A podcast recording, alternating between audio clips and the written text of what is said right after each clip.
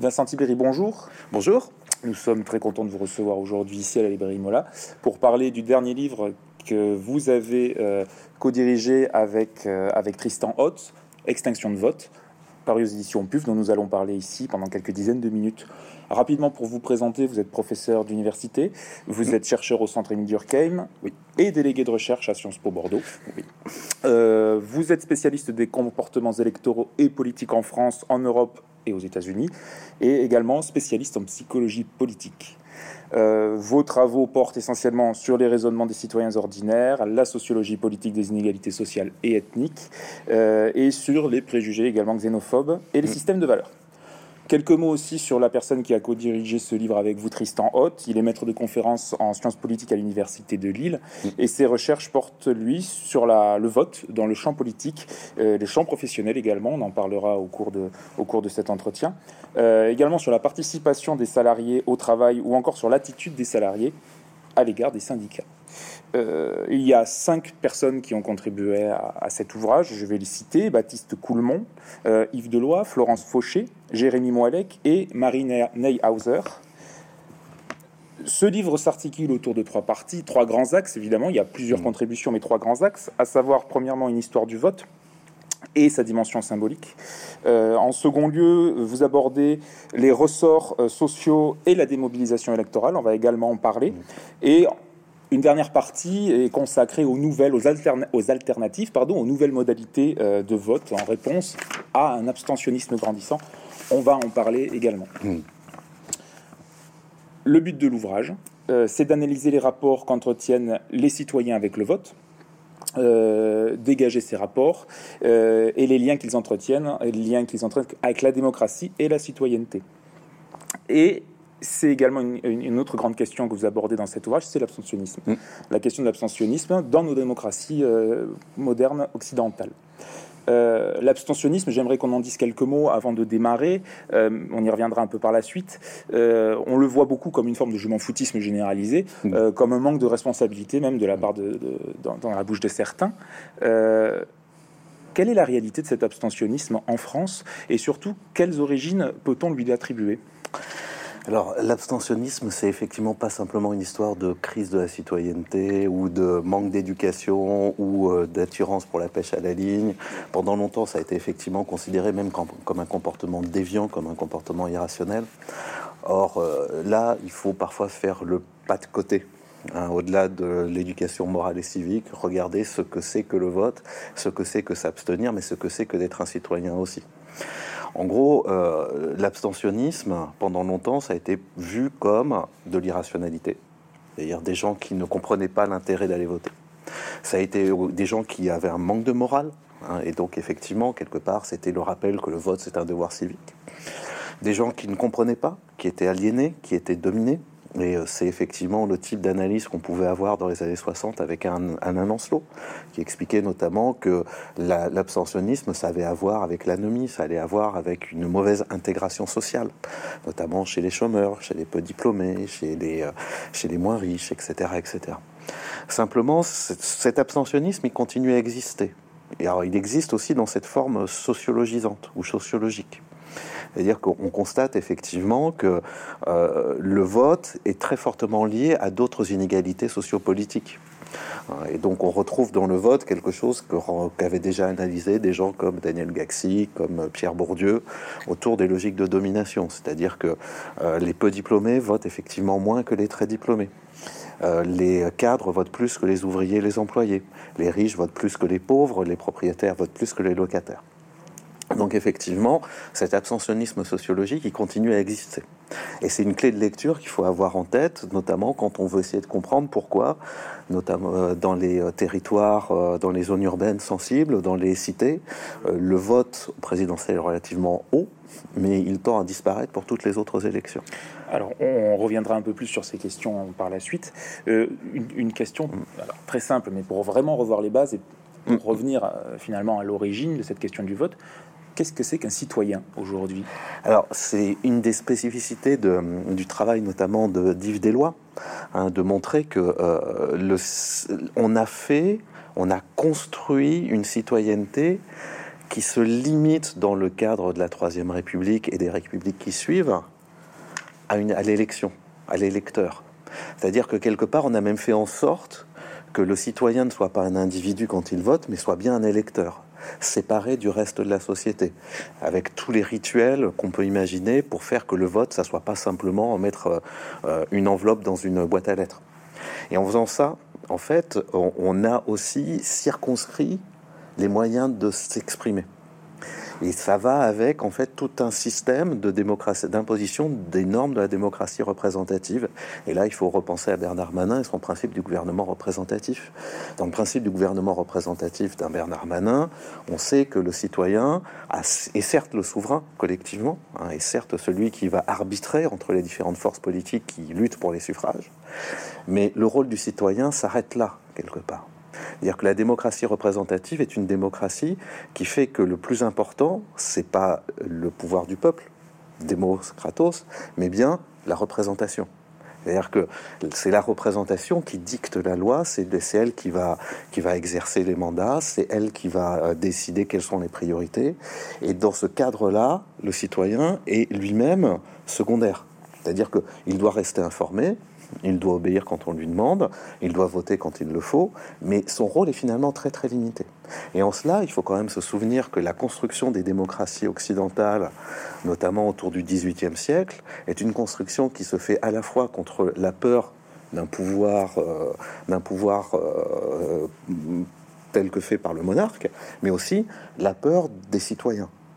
C'est-à-dire que ces citoyens qui seraient euh, euh, soumis à leur passion, qui euh, s'exprimeraient par la violence, qui se laisseraient alpaguer par des, par des démagogues, il faut quelque part limiter. Et donc, la démocratie, quand vous regardez la démocratie représentative, quand vous regardez les travaux d'un Montesquieu ou d'autres, hein, c'est il faut que le pouvoir arrête le pouvoir. Mais les citoyens sont un pouvoir parmi d'autres. Et donc, il faut les laisser de côté de ce point de vue-là. Alors j'aimerais revenir justement sur une de vos phrases, puisqu'on parle des, origines un peu de, ces notions de vote de citoyenneté. Vous, vous, avez une phrase, vous dites surtout il faut se souvenir que le vote est venu au peuple et, lui, et lui-même et lui a même été imposé. Pardon. Mm. Euh, si on prend la question à l'envers, si le peuple ne réclamait pas le droit de vote, qui sont ceux à l'avoir réclamé pour lui et pourquoi? Alors là encore, hein, vous retrouverez euh, les, très très bons travaux des socio-historiens des années 1990. Euh, hein. je pense à Garrigou, Hill, Deslois et d'autres qui ont effectivement beaucoup travaillé sur comment progressivement la, République est arrivée au peuple. Et effectivement, euh, c'est par en haut que ça s'est imposé. C'est par en haut, et en plus avec une logique vraiment euh, insistante de réduction de la participation citoyenne au vote. Et c'est pas pour rien d'ailleurs hein, que vous avez, quand vous regardez l'iconographie de la Troisième République, et puis plus tard d'autres républiques, je pense à la, à la, à la Première République espagnole, on voit euh, effectivement cette obligation quelque part euh, d'éduquer les citoyens au vote en faisant qu'ils lâchent leurs armes, qu'ils lâchent la manifestation, qu'ils lâchent euh, les, les émeutes pour s'exprimer à travers cette urne avec toute la sacralisation qu'il peut y avoir autour. De manière intéressante, et là encore, on retrouve les travaux d'Yves Deslois, euh, on voit le même type d'imposition du vote, notamment du côté de l'Église catholique, une fois qu'elle a accepté la Troisième République, où du coup, le vote, ça va devenir euh, un devoir de chrétien.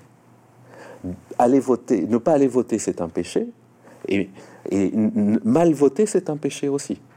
C'est-à-dire que du coup, euh, on retrouve des, des catéchismes où il est dit qu'il faut voter en bon chrétien.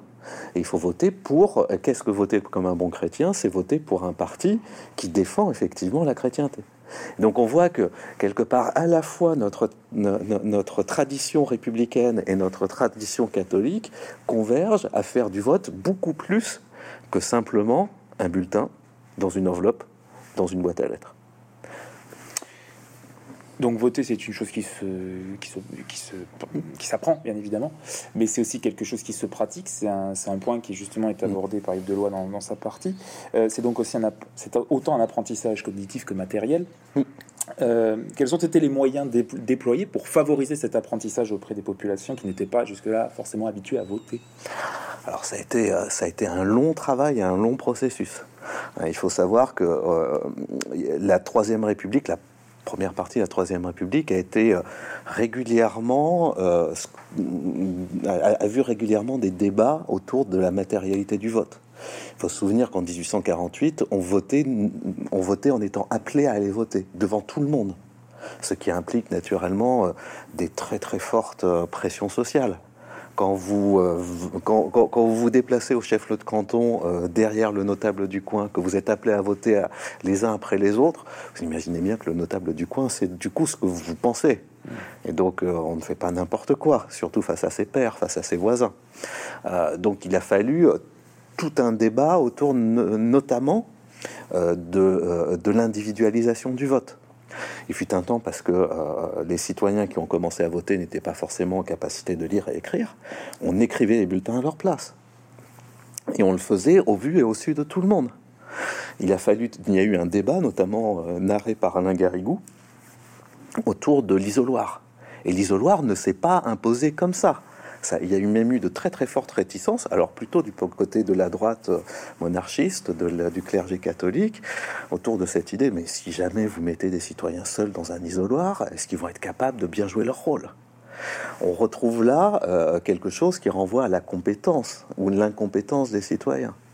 Voilà. De la même façon, Yves Deslois, dans un autre livre avec Olivier Hill, parle du fait que progressivement, l'urne a pris une forme particulière notamment la rendre transparente pour qu'on puisse effectivement vérifier que le bulletin, que l'urne est bien vide, et ensuite que, le, que chaque bulletin tombe au bon moment, etc. etc. C'était une illusion le vote à, un moment donné? Ben, disons que comme dans tous les, dans tous les systèmes, vous pouvez imaginer qu'il y avait euh, l'esprit du vote et la manière, à travers sa matérialité, de le détourner. Mais après tout, une, partie des craintes que euh, certains ont aujourd'hui à l'endroit, notamment du vote électronique, c'est qu'il puisse être piraté. C'est que son vote ne soit pas compté, ou alors qu'il soit agrégé à des faux votes. Donc, en quelque part, ça fait partie du euh, processus de confiance que d'avoir ces différents dispositifs. De la même façon, euh, quelque part, ce qui s'est passé aux États-Unis euh, lors de l'élection de, Joe Biden était aussi euh, avait à voir avec la confiance qu'on pouvait avoir à l'endroit du processus. Et il est très clair qu'aux États-Unis, le, processus de construction du vote dépend des États, dépend des comtés, dépend donc de leur niveau de, de, capacité à mettre en place des systèmes contrôlés ou pas. Et vous voyez bien que quand Donald Trump a commencé à remettre en question les votes par correspondance, les votes électroniques, etc., euh, si vous faites ça, vous brisez, euh, vous brisez toute la symbolique nationale de ce que c'est qu'un vote.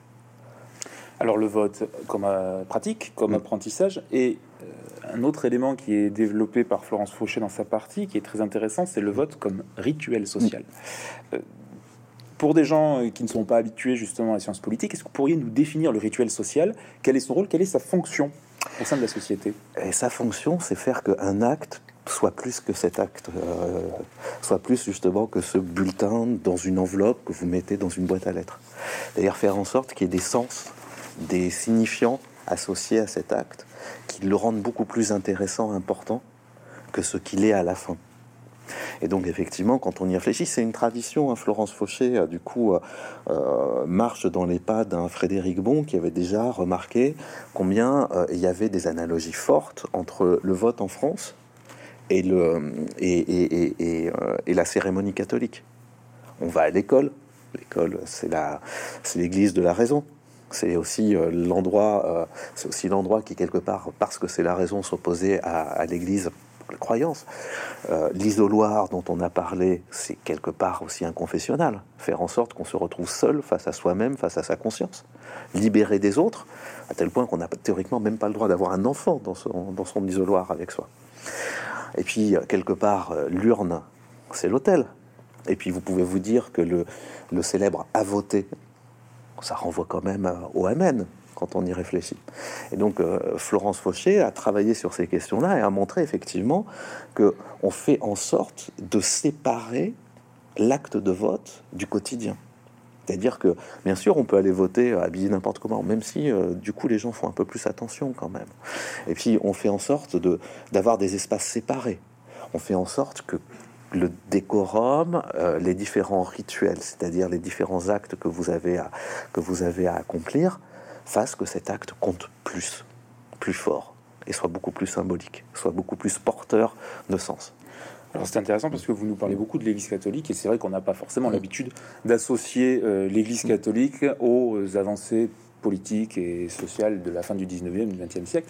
Quelle a été la position de l'Église par rapport au vote? Vous en aviez dit quelques mots tout à l'heure. Euh, est-ce qu'elle l'a accompagné Est-ce qu'elle a eu beaucoup de, surtout des réticences? Ou est-ce qu'elle a eu finalement aussi par ses réticences un effet de promotion du, vote? Alors dans un premier temps, euh, dans un premier temps, l'Église catholique s'est opposée à la Troisième République. Donc elle, elle, elle, pesait de tout son poids pour que les Français ne votent pas, en considérant que ce régime n'était pas, n'était pas légitime. À partir des années 1890, les choses changent. Et euh, progressivement, euh, l'Église va comprendre qu'elle est une force politique et qu'elle est une force politique, et donc elle va, elle va prendre parfois directement avec euh, par le truchement d'un certain nombre de représentants, de membres du clergé qui vont devenir députés, mais aussi en soutenant un certain nombre de un certain nombre de notables avec une espèce d'alliance entre le sabre et le goupillon qu'on connaît relativement bien, à tel point que un, euh, un, André Siegfried dans, son tableau politique de la France de l'Ouest décrit à l'époque la lutte très très très forte entre une droite monarchiste verticale et une gauche égalitaire et ça passe très clairement par euh, euh, les, nouvelles classes bourgeoises contre, euh, les, contre la réaction portée par le noble et le, et le clergé. Pendant longtemps, ça va durer. Hein, il faut bien voir qu'en sociologie électorale, la religion a été l'une des variables lourdes jusqu'aux et encore aujourd'hui d'ailleurs, hein, euh, avec la classe sociale. Euh, la classe sociale s'est érodée, mais la religion, elle, continue à peser, ce qui fait que les catholiques pratiquants réguliers continuent à survoter à droite, alors même qu'ils sont désormais beaucoup beaucoup moins nombreux qu'ils ne l'étaient dans les années 70. Jusqu'aux années 60, euh, l'Église, à travers, à travers ses évêques et ses curés, pouvait, pouvait donner des consignes de vote. Désormais, les choses sont un peu plus compliquées.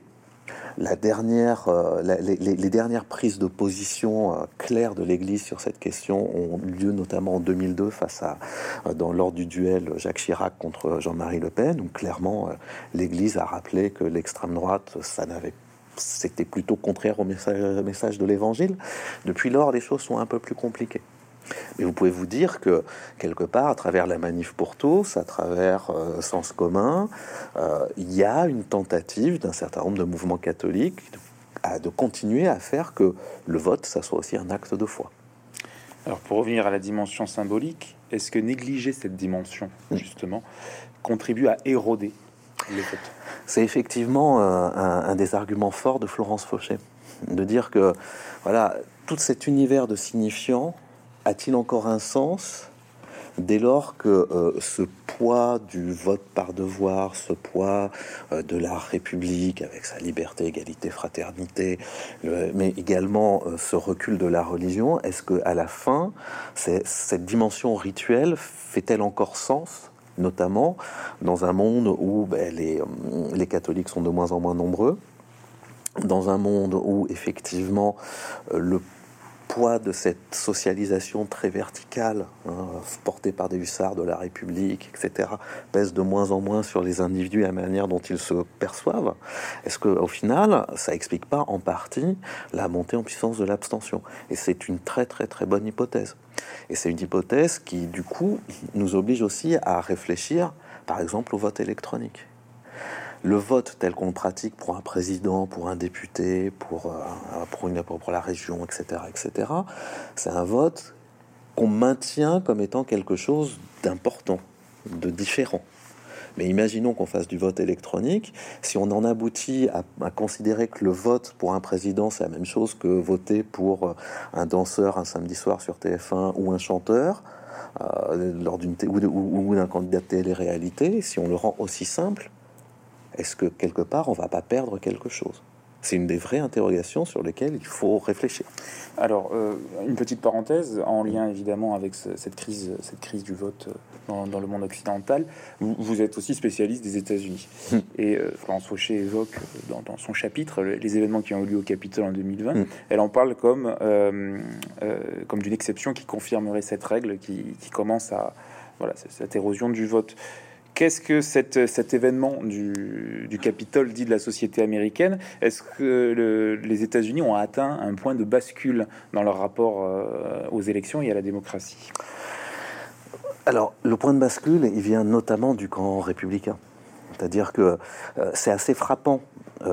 Il y, a eu une longue tradition, effectivement, de doute quant à la sincérité des scrutins américains.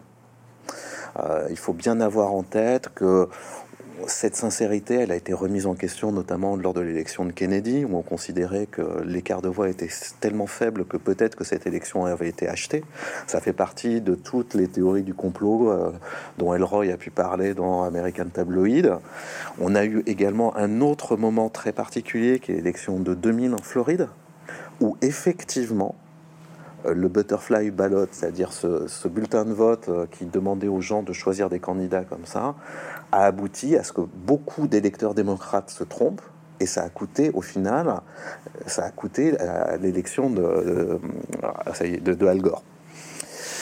Et de ce point de vue-là, il est très très intéressant de voir ce qui s'est passé à l'époque. Al Gore aurait très bien pu continuer à contester, aurait très bien pu même attaquer la légitimité de la Cour suprême à décider sur une base partisane. En gros, les juges républicains ont considéré que l'élection était valable, les juges démocrates ont considéré que ce n'était pas le cas. Al Gore aurait pu continuer. Il a fait le choix d'arrêter par respect pour les institutions et le processus, euh, le processus démocratique américain. 2020 est une rupture parce que le camp républicain a refusé d'accepter la victoire. Parce que le président sortant a contesté systématiquement les résultats. Parce que le président sortant a jeté un doute alors même que parmi euh, les, euh, les, fonctionnaires, alors les fonctionnaires en charge des élections dans les États sont eux-mêmes des membres d'un parti politique, donc y compris des secrétaires d'État euh, des, des, États fédérés républicains qui pourtant ont expliqué que tout s'était passé normalement, il les a ni sous pression. En plus, il y a quand même un certain nombre de, preuves sur ces questions. Donc effectivement, on arrive aujourd'hui à un moment où le processus démocratique et le vote ont été remis en question en termes de sincérité. Et le sont encore aujourd'hui. Et ça, à la fin, ça ne peut que causer des ruptures très très très fortes. Mais toute chose égale par ailleurs, on peut se poser la question de la, de la capacité euh, de notre démocratie à bien, euh, à bien gérer l'élection présidentielle qui vient. Non pas, je pense pas qu'il y aura, il y aura, pas fraude en France. Hein. le système est, de ce point de vue-là extrêmement transparent, extrêmement bien euh, géré, et de ce point de vue-là, il n'y a pas vraiment de, soucis. On n'est pas dans le 5e arrondissement euh, au 20e siècle avec un, maire qui porte mon nom. Mais néanmoins, on peut se demander si la présidentielle qui vient va permettre de créer et d'éclairer le débat, euh, le, débat collectif tel qu'on aurait voulu qu'il ait lieu. Et donc là, quelque part, on voit qu'il risque d'y avoir de nouveau de très très fortes tensions sur euh, le résultat du vote. Et même là, on revient à, la dimension de la crise de la démocratie représentative qu'on a esquissé tout à l'heure. Est-ce que finalement, ces, ces, événements du Capitole, euh, ou alors même, finalement, on va, on va y revenir, hein, mais les élections en France de 2017, euh, la crise du vote, euh, plus qu'une crise, enfin, autant qu'une crise de la démocratie, est-ce que c'est pas aussi une crise de la légitimité de nos gouvernants? Quel est le lien final? Est-ce que c'est plus difficile finalement pour un président, même s'il est élu à une majorité, mais s'il y a à côté une énorme majorité d'abstention, est-ce qu'il ne subit pas une crise de la légitimité? Alors, clairement une crise de la légitimité, et pas forcément par contre une crise de la capacité à gouverner. C'est-à-dire que, en fait, un des, vrais paradoxes des démocraties représentatives, c'est qu'elles n'ont finalement pas forcément besoin que tout le monde participe. On a même des courants euh, qu'on appelait de la démocratie élitiste dans les années 50-60 qui vous expliquaient que la plupart des citoyens sont incompétents, donc s'ils s'abstiennent, c'est pas grave, du moment que les citoyens qui euh, réfléchissent, les citoyens euh, qui ont les capacités de le faire, jouent leur rôle. C'est-à-dire que pour eux, la démocratie, c'était pas nécessairement le, vote de tous, mais le vote des compétents. Et effectivement, quand on y réfléchit, euh, il y a très peu de démocraties dans le monde qui, euh, qui ont une condition minimale de participation. Et donc, du coup, euh, on est élu, même en étant mal élu, Et en étant mal élu, on peut très bien gouverner tranquillement. Regardons le cas de l'ensemble des, des, présidents de région qui ont été élus en juin dernier plus de 66% d'abstention, parfois, euh, des, euh, des. Et au final, euh, ben, vous vous retrouvez à la tête d'une région, vous vous retrouvez avec les moyens de gouverner, et pourtant, ben, vous ne représentez qu'une petite partie des citoyens. Le souci de la démocratie représentative, c'est qu'elle peut très bien fonctionner avec très très très peu de citoyens. Et est-ce que c'est une bonne chose? Ça, c'est une vraie question politique. Alors justement, en 2017, c'est un record. Mm. On atteint donc plus de 4 millions de votes blancs. Ou nuls au second, au second tour de l'élection présidentielle, ce qui correspond à environ 11,3% des votants, ce qui est vraiment euh, phénoménal. Comment Qu'est-ce qui explique cette crise de 2017 en France? Et euh, on va y revenir après, mais est-ce qu'elle est la crise aussi d'une offre politique? Le résultat d'une crise de l'offre politique. Ah oui, tout à fait. Donc la réponse très rapide est oui, tout à fait. La réponse plus compliquée euh, est que, d'abord, ce record de vote blanc, euh, il nous raconte quelque chose.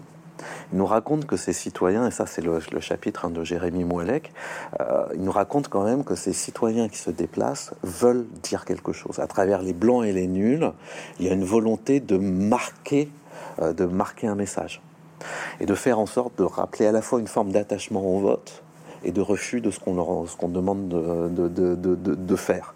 Et en fait, un des soucis, c'est que euh, depuis un certain temps, voter, c'est égal à élire en France ou à soutenir.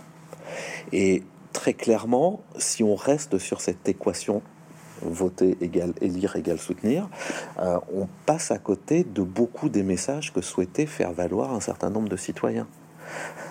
Quand Emmanuel Macron est élu, il est élu avec une majorité des voix exprimées, et dans le même temps, euh, on ne peut pas considérer que ces plus de 65% de votants choisissaient l'intégralité du programme d'Emmanuel Macron.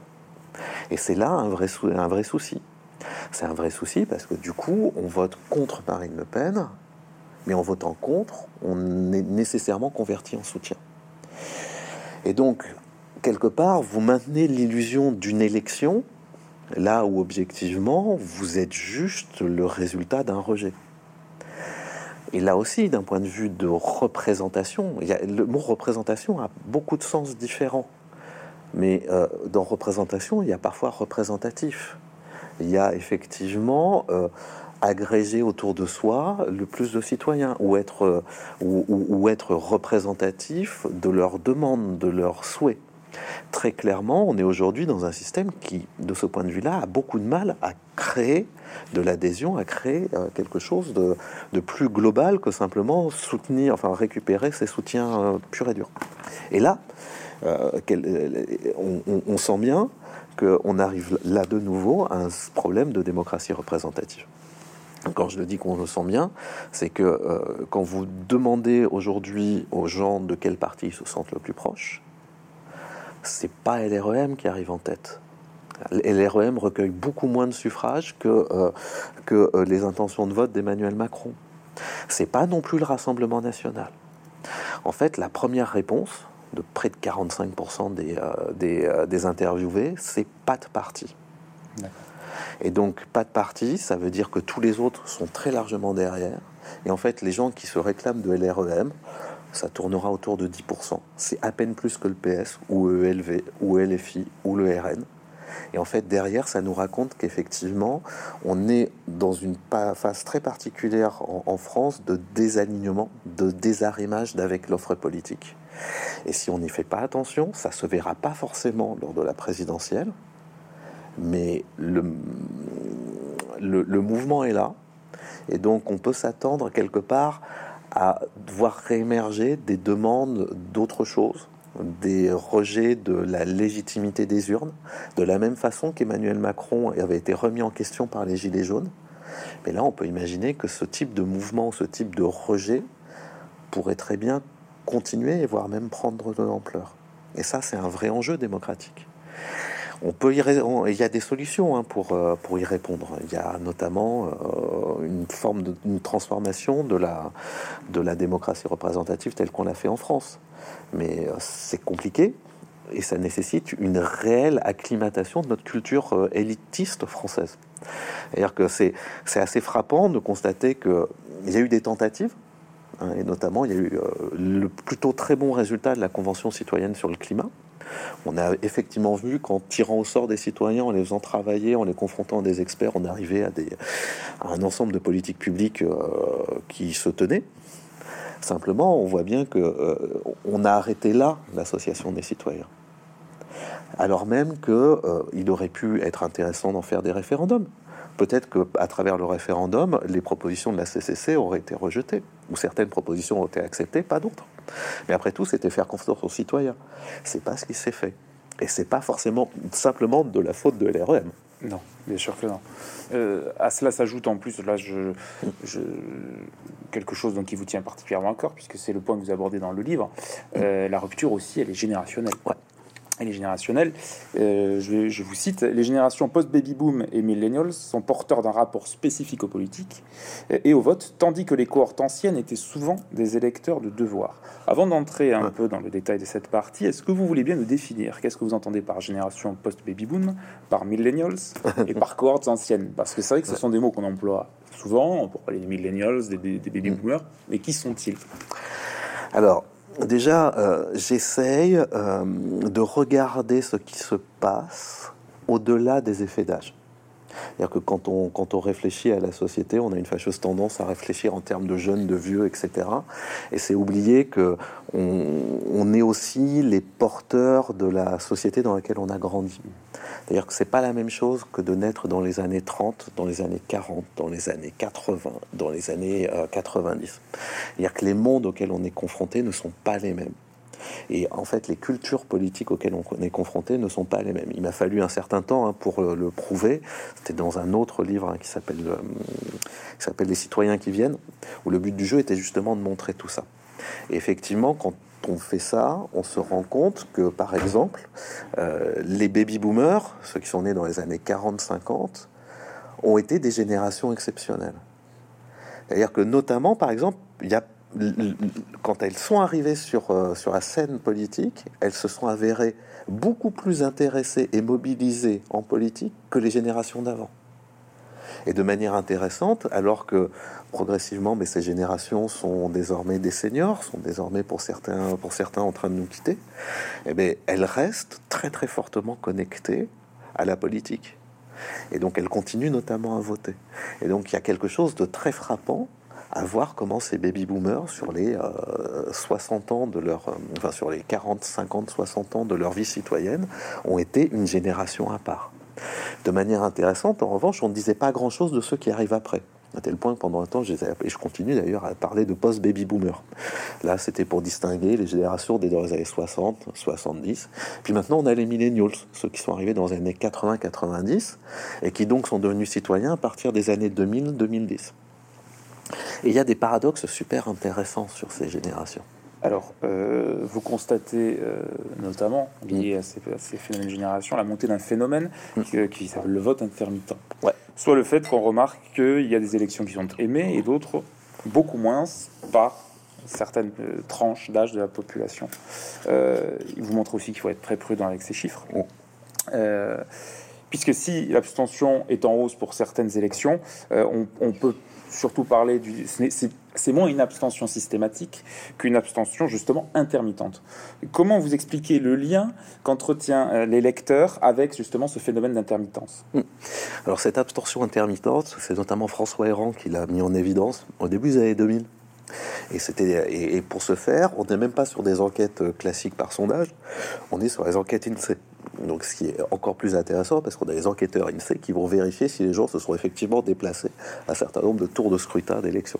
Donc, du coup, on est en plus sur de la mesure extrêmement robuste hein, de, des comportements à la fois votants et abstentionnistes. Donc, ça, c'est un premier point. L'autre truc intéressant, c'est de constater que, du coup, le rapport au vote n'est pas une question d'âge. Il fut un temps, on pensait que l'abstentionnisme, c'était euh, une composante du moratoire politique d'Anne C'est-à-dire que, en gros, on passe à l'âge adulte, mais on va vraiment devenir adulte et donc un citoyen euh, responsable qui va aller voter qu'une fois qu'on sera devenu à la fois euh, père ou mère de famille, qu'on aura fini ses études, qu'on sera propriétaire, qu'on aura, aura fondé une famille, un couple, etc., etc. Bref, en gros, qu'on sorti de l'adolescence, on est vraiment devenu adulte. Mais cette manière de voir les choses ne cadre pas avec ce qui est en train de se passer. C'est-à-dire qu'en fait, on constate que ce vote intermittent ou cette abstention intermittente, c'est quelque chose qui touche désormais des générations euh, de quarantenaires, voire de quinquagénaires. Des gens qui sont nés dans les années 60, 70, qui sont désormais eux-mêmes parents, peut-être même enfants, euh, parents euh, d'enfants en âge de voter. Et donc on voit bien que ce pli du vote, ce pli du vote automatique n'est clairement plus euh, la caractéristique de ces générations. Ce qui veut dire que ce qu'on constate en termes euh, d'augmentation de l'abstention euh, est quelque chose qui risque de perdurer, voire même de s'amplifier. Parce que mesure mesure que le renouvellement générationnel s'opère, on voit monter en puissance le vote intermittent, mais on va aussi sortir du jeu les cohortes du vote systématique. Ces cohortes qui étaient nées avant-guerre, et c'est cette cohorte du baby-boom des années 40, qui du coup allait voter quelle que soit l'élection. Et donc ça veut dire que le résultat des élections va être, et la participation va être lui-même de plus en plus difficile à prévoir. Donc une fois que ceci est dit, il faut essayer de comprendre ce qui se passe. Justement, vous soulignez euh, ensuite ce, que vous avez remarqué, c'est que ce sont surtout des individus diplômés euh, qui se déplacent aux urnes. Euh, est-ce que le vote, finalement, ne serait pas en train de devenir euh, aujourd'hui le privilège d'une certaine catégorie de population aisée et finalement très restreinte? Alors je vais y revenir, parce qu'il y a deux manières de répondre. D'abord, ça me permet de rebondir sur le paradoxe du renouvellement générationnel. C'est-à-dire que plus une cohorte est récente, plus elle est diplômée. Et vous l'avez dit, euh, plus on est diplômé, plus on a de chances de voter. Or, plus une cohorte est récente, plus elle est diplômée, et moins elle vote de manière constante. Ce qui montre que l'abstentionnisme n'est plus cet abstentionnisme sociologique dont on parlait au début de l'entretien. Il se passe quelque chose d'autre. Il, il y a un nouveau type d'abstentionnisme que Anne Muxel avait pu évoquer avec l'idée d'un abstentionnisme dans le jeu, mais ça voulait dire que, en gros, on était dans un abstentionnisme qui voulait envoyer un message à tout prix. Je suis même pas sûr que ça soit encore cela. Ça peut être tout simplement que le vote s'est décentré, n'est plus aussi important. Notamment parce que quand on s'exprime, est-ce qu'on a vraiment besoin du vote? Est-ce qu'il vaut mieux pas euh, aller dans la rue, est-ce qu'il vaut mieux pas militer dans une assoce? Est-ce qu'il vaut mieux pas euh, réagir sur des réseaux sociaux? Est-ce que on se sent pas mieux en tant que citoyen à utiliser autre chose qu'un bulletin de vote qui est systématiquement associé à un soutien à un candidat? Vraie question, et c'est vraisemblablement le nœud du problème. Après, et je suis tout à fait d'accord, plus une élection euh, mobilise moins, plus une élection euh, mobilise peu, plus les inégalités sociales vont progresser. Et ça, c'est quelque chose que Céline Braconnier et Jean-Yves Dormagin, dans leur très bon livre euh, euh, La démocratie de l'abstention, évoquaient déjà pour parler des quartiers, euh, des quartiers, des, des, quartiers des zones urbaines défavorisées. Mais c'est ce qu'ils ont également montré avec Baptiste Coulmont, en montrant que voilà, à mesure que l'abstention progresse, les inégalités sociales progressent également. Et on arrivait à des effets particulièrement frappants lors des dernières régionales. Les dernières régionales, c'est 1,5 euh, fois le poids des seniors. C'est-à-dire que les seniors ont pesé 1,5 fois leur poids dans les urnes. Quand les moins de 35 ans, c'est 0,5. Quand on réfléchit, c'est aussi les cadres, les retraités, les plus riches qui se sont mm, déplacés au détriment des autres. Il faut bien comprendre que ces inégalités et générationnelles et sociales, du coup, peuvent avoir un effet fort, ne serait-ce que sur les débats et sur les choix politiques. Quand vous parlez d'inégalité, qu'est-ce que vous entendez exactement? Est-ce que c'est une inégalité par rapport même euh, à la compréhension de ce qui se passe en politique, une inégalité des moyens d'action en politique? Non, c'est aussi euh, des inégalités sociales. C'est tout bêtement euh, de qui va-t-on prendre en compte la vie? Qui on va essayer de, cibler quand on veut être élu. Si effectivement euh, c'est plutôt euh, les, les plus riches, plutôt euh, les propriétaires, plutôt les plus âgés, est-ce que vous allez nécessairement, si vous êtes un homme politique qui raisonne uniquement en termes d'intérêt électoral, est-ce que vous allez nécessairement euh, mettre en place des politiques fortes sur euh, l'éducation, des politiques fortes sur le réchauffement climatique, ou plutôt euh, parler à cette frange de l'électorat qui se dit être inquiète face au multiculturalisme, face à la perte de l'identité de la France, face à l'insécurité? Ces enjeux sont politiquement, socialement, générationnellement très très situés. C'est-à-dire que quand vous regardez les sondages d'intention de vote actuels, l'insécurité, c'est pas choisi par n'importe qui. Et donc, effectivement, euh, Éric Zemmour, euh, euh, Valérie Pécresse, Marine Le Pen ont tout intérêt à parler d'insécurité ou d'identité. C'est effectivement euh, ce que demande leur électorat, et c'est en plus euh, ce que semblent demander les gens qui, pour un certain nombre d'entre eux, vont aller voter. Donc on est effectivement dans quelque chose qui aboutit à ce que euh, le pays électoral soit pas le pays réel. Et c'est un vrai sujet. Vous parlez d'un autre sujet euh, qui creuse un fossé entre les générations et entre les électeurs, c'est au clash des cultures politiques. Qu'est-ce que vous entendez par culture politique? Est-ce qu'on entend par là la pratique de la politique ou euh, une crise? Est-ce qu'on peut l'assimiler à la crise de l'offre politique? Qu'est-ce que c'est que la culture politique? Quand je parle de culture politique, c'est même en fait des cultures de citoyenneté. C'est quoi le rôle d'un citoyen? Et là, on revient au tout début de notre entretien. Euh, les, les, typiquement, les générations d'avant-guerre, elles sont très fortement marquées par à la fois une culture de vote de devoir. On vote parce qu'on le doit à la société, parce que des gens sont morts pour, euh, euh, pour euh, qu'on l'obtienne. Avec, c'est Sophie Duchesne qui parle de citoyenneté, de scrupules notamment. et donc on le fait parce qu'on le doit. Et à, cette, à, ce vote de devoir correspond aussi ce que Bourdieu a appelé une logique de remise de soi, c'est-à-dire une acceptation de la démocratie représentative comme étant, en tant que citoyen, je vais choisir celui qui va diriger à ma place parce que je n'ai pas les compétences pour diriger. La, démocratie, c'est quelque chose de compliqué qu'il faut laisser aux experts. C'est une question qu'on utilise très très régulièrement. Et ça, c'est une culture politique très spécifique aux générations euh, d'avant-guerre et même un petit peu aux baby-boomers de droite nés dans les années 40. Et cette génération, du coup, elle fait qu'on vote. On vote de manière assez systématique. Et puis, on laisse les grandes personnes choisir cette culture-là, cette culture de citoyenneté, du coup, elle s'opposait notamment euh, à tout ce qui peut être manifestation, pétition, euh, participation dite protestataire, etc., etc. Les boomers ont une relation déjà un peu différente. C'est-à-dire que non seulement ils votent, mais en plus, euh, ils manifestaient et ils pétitionnaient beaucoup plus. Donc leur citoyenneté est déjà une citoyenneté plus turbulente. Une citoyenneté qui, euh, qui va euh, challenger, qui va remettre en question, qui va être dans ce que Engelhardt appelle la elite challenging participation, la participation dirigée contre les élites. Et donc, ils vont, être un peu plus turbulents. Et les post-baby boomers et les millennials, mais on, on constate qu'il y a en fait ce que j'appelle une citoyenneté distante.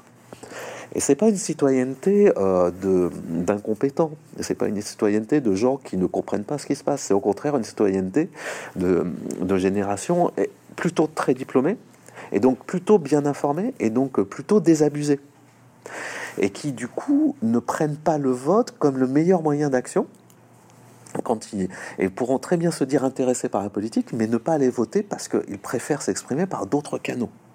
Est-ce que c'est une bonne chose bien sûr, c'est pas forcément le rôle du chercheur de prendre parti sur ces choses-là, mm. mais euh, finalement, est-ce qu'en laissant le champ libre, euh, la constatation c'est bien, mais finalement, comme vous le disiez, si par derrière il n'y a aucun moyen d'action, est-ce que mais le souci, c'est là où on, risque d'avoir un hiatus, c'est que si on continue sur ces trends, on va avoir euh, un vote qui ne concerne qu'une partie de la population, notamment en termes de génération, et des demandes politiques qui ne seront pas entendues. Et donc c'est là où ça peut devenir un vrai souci. Ce d'autant plus, et euh, ça permet aussi de boucler avec les inégalités sociales, on constate du coup que autant dans les générations post-baby boom, on a des euh, participants protestataires qui, en gros, qui préfèrent choisir autre chose que le vote pour s'exprimer, Et puis, on a des silencieux. Et ces silencieux, ils sont notamment parmi les moins diplômés de ces générations diplômées. C'est plutôt les pauvres, c'est plutôt les employés, les ouvriers, qui non seulement ne votent plus à la différence de leurs homologues du baby-boom ou d'avant, mais en plus ne sont plus encadrés par les syndicats. Et là, on arrive à quelque chose de très très très problématique, et que montre d'ailleurs Tristan Haute dans son chapitre. La précarité des contrats de travail, l'absence de collectif de travail, ça aboutit à ce que non seulement ces gens ne soient pas dans le mouvement social, mais ils ne soient plus aussi dans les urnes. Et c'est quoi une société où progressivement une partie des voix ne se fait plus entendre? En 10 ans, en 10 ans, la participation a reculé de 9,35%. Mm. Euh, c'est ce que c'est les chiffres qu'annonce euh, Tristan Haute. Oui. Et pouvez-vous dire que on, arrive là à un moment où la politique et la démocratie, c'est de la confrontation, c'est des équilibres. C'est-à-dire que il faut, il faut que les groupes puissent s'affronter, il faut que les, euh, les intérêts puissent se défendre. Mais si certains ne se font plus entendre, les autres intérêts, eux, seront là et se feront entendre. Et donc, à un moment, on, aboutira, on pourrait aboutir à une politique, à une vie politique qui n'entend plus les plus faibles. Et ça, c'est un vrai souci d'un point de vue de collectivité, d'un point de vue de société. Donc voilà, on, est, on est là effectivement dans une situation où il est peut-être vraiment temps de réfléchir aussi à nos institutions, aussi à ce que c'est que le rôle des citoyens, et ce qu'on leur donne comme possibilité d'agir, de participer, de s'exprimer, et pas simplement à travers cette parenthèse qu'est le vote. Alors, il y a des alternatives hein, qui mhm. sont proposées. C'est ce que vous abordez dans une dernière partie, euh, dans les deux derniers chapitres de, du livre. La première euh, alternative, ce serait le vote par procuration. Mm. Alors, euh, la question que je me pose, c'est dans nos sociétés en effet hypermobiles aujourd'hui, connectées, numériques, euh, où parfois même le temps manque, devient une richesse, un luxe mm. même pour certains, se déplacer aux urnes pour aller voter est considéré par, une certaine, par certaines personnes comme une pure perte de temps à l'époque d'Internet. Du coup, certains avancent, euh, certains analystes avancent l'idée que le vote par procuration pourrait être une solution euh, viable euh, à l'abstentionnisme, pourrait contrer cet abstentionnisme, tout en libérant les lecteurs finalement intermittents des contraintes matérielles et physiques du vote. Est-ce qu'on n'est pas un peu trop gâté finalement? Déjà, c'est intéressant parce que y a, euh, tout ce débat, il s'insère dans, un, dans une vieille tradition qui est notamment celle d'Anthony Dant, qui est un économiste, qui était un des premiers dans les années 50 aux États-Unis, à montrer que finalement, il était rationnel de s'abstenir.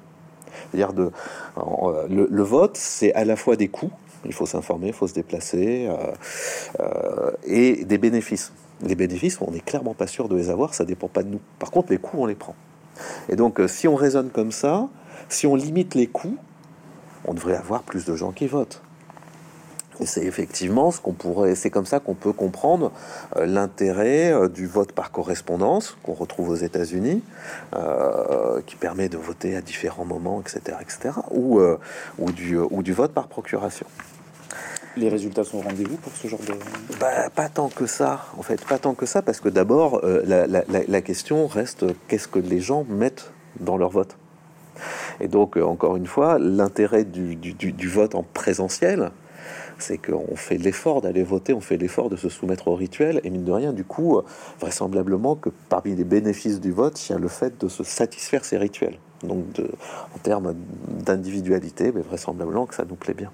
Et puis surtout, on se rend compte que euh, cette logique de minorer les coûts, elle est effectivement utilisée, mais par des gens qui, peut-être serait aller voter autrement. D'ailleurs, notamment, euh, euh, notamment euh, les cadres et professions intellectuelles supérieures. Et la Baptiste Coulmont montre que si, dans son chapitre, que si la procuration n'existait pas, à la présidentielle, on aurait vu à peu près autant d'abstention chez les ouvriers ou chez les cadres. Ce différentiel de participation, c'est l'utilisation de la procuration. Parce que la procuration, c'est plus simple, parce que la procuration, ben, ça permet de s'asseoir sur son réseau social et donc de, de s'en tirer, puis ça permet de profiter de ses vacances. Un des vrais enjeux euh, de l'élection. C'est une rustine qui empêche le bateau de couler encore plus. Et donc qui aboutit, en fait, en tout cas en France en ce moment, à, à, maintenir des inégalités sociales, voire à les creuser. Et il faut bien avoir en tête que, n'oublions pas que les élections qui viennent vont avoir lieu pendant les vacances scolaires, le 10 et le 24.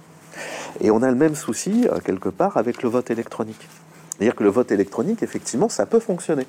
Euh, Marie Neuser, à travers sa revue de littérature internationale, montre que, par exemple, en Estonie, ça a l'air de fonctionner. Et ça a fait que des, euh, des générations qui sont nées au, moment du vote électronique, qui ont appris à voter de manière électronique, restent du coup des, des, bons participants désormais 10, 15 ans après. À ceci près que le vote électronique mais quelque part, c'est de nouveau oublier le rituel. Euh, de nouveau oublier combien euh, le vote est considéré comme quelque chose de sérieux. Et c'est quelque chose d'assez intéressant parce que du coup, pouvez-vous dire si jamais on fait du vote électronique, mais dans quelle mesure on est sûr que les gens qui votent le feront seuls? Peuvent le faire avec leur famille, ils peuvent le faire lors d'une soirée arrosée, euh, ils peuvent le faire de la même façon qu'ils le font pour euh, The Voice ou pour, euh, ou, pour n'importe quelle télé-réalité. Et donc on arrive là à, un des vrais soucis. Et on oublie en fait que l'essentiel de ces évolutions autour du vote reste effectivement centré sur cette, égalité dont je parlais tout à l'heure, voter égale élire égale soutenir. Si le vote pouvait être utilisé pour autre chose que simplement soutenir un candidat, peut-être que les gens reviendraient voter. Il faut bien voir que on avait eu notamment euh, ce référendum de 2005. On a eu 69% de participation sur un sujet qui est censé ne pas intéresser les gens. Mais pourtant, on s'est retrouvé dans une situation où les gens ont beaucoup voté, se sont beaucoup investis. Quand on regarde de près les enquêtes euh, électorales qui avaient eu lieu à l'époque, on se rend compte que, alors peut-être que certains votaient à côté, mais beaucoup ont voté en connaissance de cause. Et ont voté en ayant des conceptions très, euh, très tranchées du, euh, de l'avenir de l'Europe. C'était pas simplement contre ou pour l'Europe. Il y avait aussi ce troisième camp qu'on a un peu oublié, qu'on appelait les altères européens, des gens qui ont voté non tout en étant favorables au principe de la construction européenne. Mais simplement, euh, ce référendum, et c'est probablement des, l'une des cicatrices sur lequel on n'a toujours pas qu'on n'a toujours pas réussi à résorber. Euh, ce vote a été euh, complètement phagocyté par euh, le passage à la validation parlementaire et qui a abouti à ce qu'on a on n'a pas fait confiance aux citoyens. Et donc on retrouve là cette culture des élites dont je vous parlais. Pour conclure, mm. extinction de vote, à qui profiterait le crime? très bonne, très bonne question. Euh, très clairement, euh, si, le, si on continue comme ça, ça ne profitera pas aux générations qui viennent, ça ne profitera pas aux plus pauvres, ça ne profitera pas aux quartiers, euh, aux, quartiers défavorisés. Et donc ça, c'est un souci. et à la fin, c'est la démocratie qui serait mise en question. Et donc euh, là, on est à un moment où il faut se poser la question, ne serait-ce que parce que dès les années 2000, Braconnier et Dormagin euh, craignaient déjà qu'une majorité sociale ne devienne une minorité électorale. Si effectivement on se dirige vers ce type de système politique, c'est dangereux.